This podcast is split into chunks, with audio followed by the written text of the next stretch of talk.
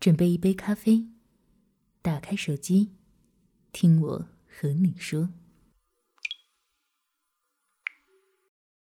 我想说的，只给你听，也说也想说。Yes Radio，可不可以不现实？作者：陆玉。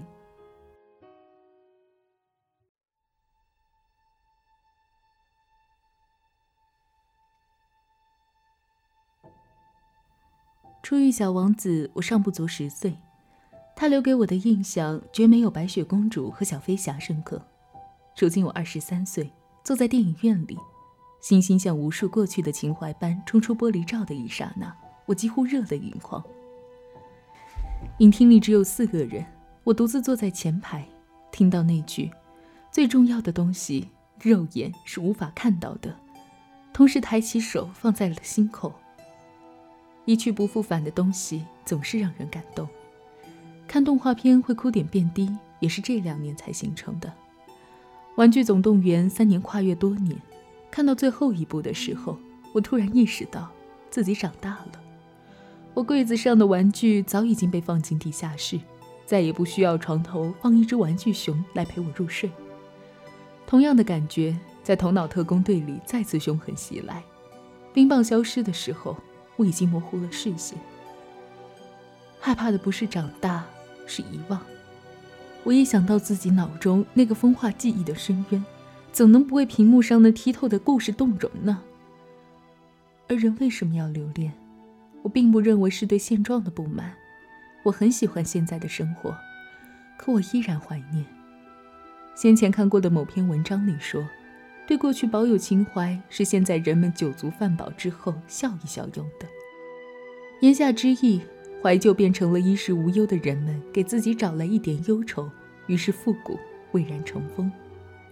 《千与千寻》中有一句话我很喜欢，千婆婆对千寻说：“发生过的事不会忘记，只是想不起来而已。”我有时候会希望自己变成超艺人，过目不忘，不论欢喜。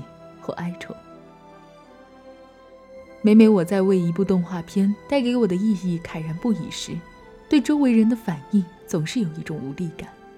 在我提出去看电影的时候，向两位朋友提出邀请，其中一位躺在床上散漫地问我：“小王子他到底讲了什么？”我简单说着大致内容，说小王子和他的玫瑰相爱，讲他游历了些奇怪的星球，遇到点灯人种种。突然，旁边的人冷不丁的来了一句：“啊，好无聊啊！”语调冷冷的，我愣了一下，内心升起一股说不出的感觉。只是那一瞬间，突然在心里和那位朋友产生强烈的疏离感，我便不再说什么，自己买了票。而同样的感觉，在我从影院一路唏嘘回来后愈加强烈。我意难平的对朋友说起电影，讲述到我认为最美丽的玻璃罐中的星星。对面人忽然问：“为什么有星星？不是说人吗？怎么从小王子说到星星了？” 我直觉无聊，突然间巨大的无力感笼罩了全身。当天席间，我说起小时候那些迷人的童话，朋友说童话故事他基本都知道，但几乎从来没有阅读过。我便明了了，每个人的成长奠定了他长大后怀念的东西。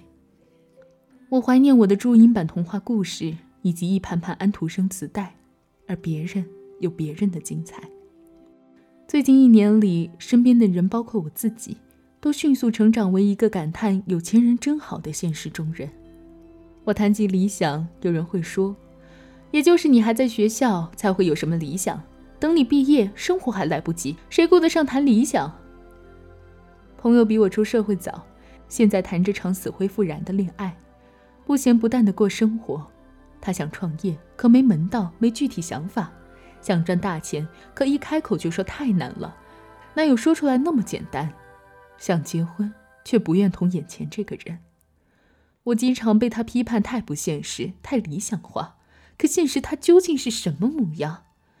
从二十多岁开始思量自己要嫁一个什么样的人，不用多喜欢，不用多依恋，而是需要他有一套地段上好的房子，有一辆排量适当的车子。以及一对少管闲事的公婆。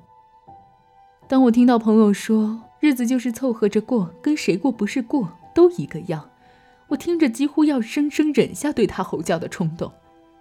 我说无论如何，一个我想跟他一辈子的人，连我起码的喜欢都没有，我受不了这个。朋友这时叹气摇头，一副我不可开化的样子，开始说：“喜欢能当饭吃吗？奶粉、尿不湿是你用喜欢买，还是用钱买？”在我的生活里，面临毕业，即将步入社会，母亲总说：“妈不认识人，给你找不到好工作。”我的少年时期发生了很多，现在想来虽然造作，却依然令我难过的事情。我对童年的回忆也基于厌学和父母婚姻险些破裂的矛盾而多有忧愁。在小孩的视野里，世界非黑即白，快乐和悲伤都会被放大。只有大人才能看到灰色地带，开始隐忍，懂得人言可畏。现实是什么？我认为他和我的梦想泾渭难分。把梦想看作现实反义词的人，站在现实中只能看到对立面。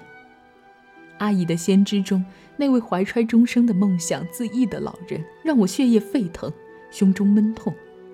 我们这一代人处于信息时代的风暴中，是幸也是不幸。因为提供给我们实现自我的平台如此繁多，可正因如此，迷茫像沙尘一样迷了眼睛。我的不现实和任何一个孩子比都太生冷了，但现如今的孩子，我不知道还剩多少有那些彩虹一样的美梦。有些人说，中国的家长更应该看《小王子》，那精确到每一分钟的计划表，从头一眼看到尾的人生，和中国千千万少年儿童无比贴切。一模一样的房屋，一模一样的程序。城市把每个人都打造成一根支撑现代经济发展的钢筋水泥立柱。电影中长大的小王子对面前的大人说出“我是小王子”的时候，大人们爆发出的尖锐嘲笑在那一瞬间刺痛了我。为什么不可以不现实？为什么不可以幻想？我幸运，我的小时候是个不愿读课本的小孩。我喜欢书，课本之外所有虚构的东西似乎都能引起兴趣。我不信童话，但我对它具有坚实的憧憬。人每天都置身在现实里，睁开眼睛开始就要面对学校、单位里不管愿不愿意都要遵守的规章，都要完成的任务。作为一名动画专业的学生，我们甚至无法在毕业设计时用自己喜欢的剧本。我的其中一个剧本，在故事的最后，男孩把城市中的灯光升上天空，化作繁星。导师的批评让我觉得他自己都自相矛盾。他一开始说利益太大，最后却说没有意义。我的坚持换来他一句含笑的：“难道就没有好的想法了吗？”便在乎过。我突然想到一个从事短片制作的朋友说：“现在的片子，只要顾客觉得好，就算你自己觉得像一坨屎，那就是好。一个想法，一个设计，不再是作者的作品。”而是建立在别人的满意里，活在世人的称赞下。或许这时候有人会告诉我，这就是现实啊！你不是王家卫，你不是乌迪·艾伦，你没有人气，别人为什么听你说话？既然这样，可不可以不现实？我具有一副真实的肉体，一天二十四小时需要氧气。我已经是个如此真实的人，我只是借用了自己的思想来梦想。我喜欢做梦的感觉，胜过喜欢物质。但就算这样，物质它无处不在。电影和书本一样需要花费金钱，每个人的精神世界都离不开物质的建立。我已经是一个要为生活烦忧、被长辈催促成家立业的成年人。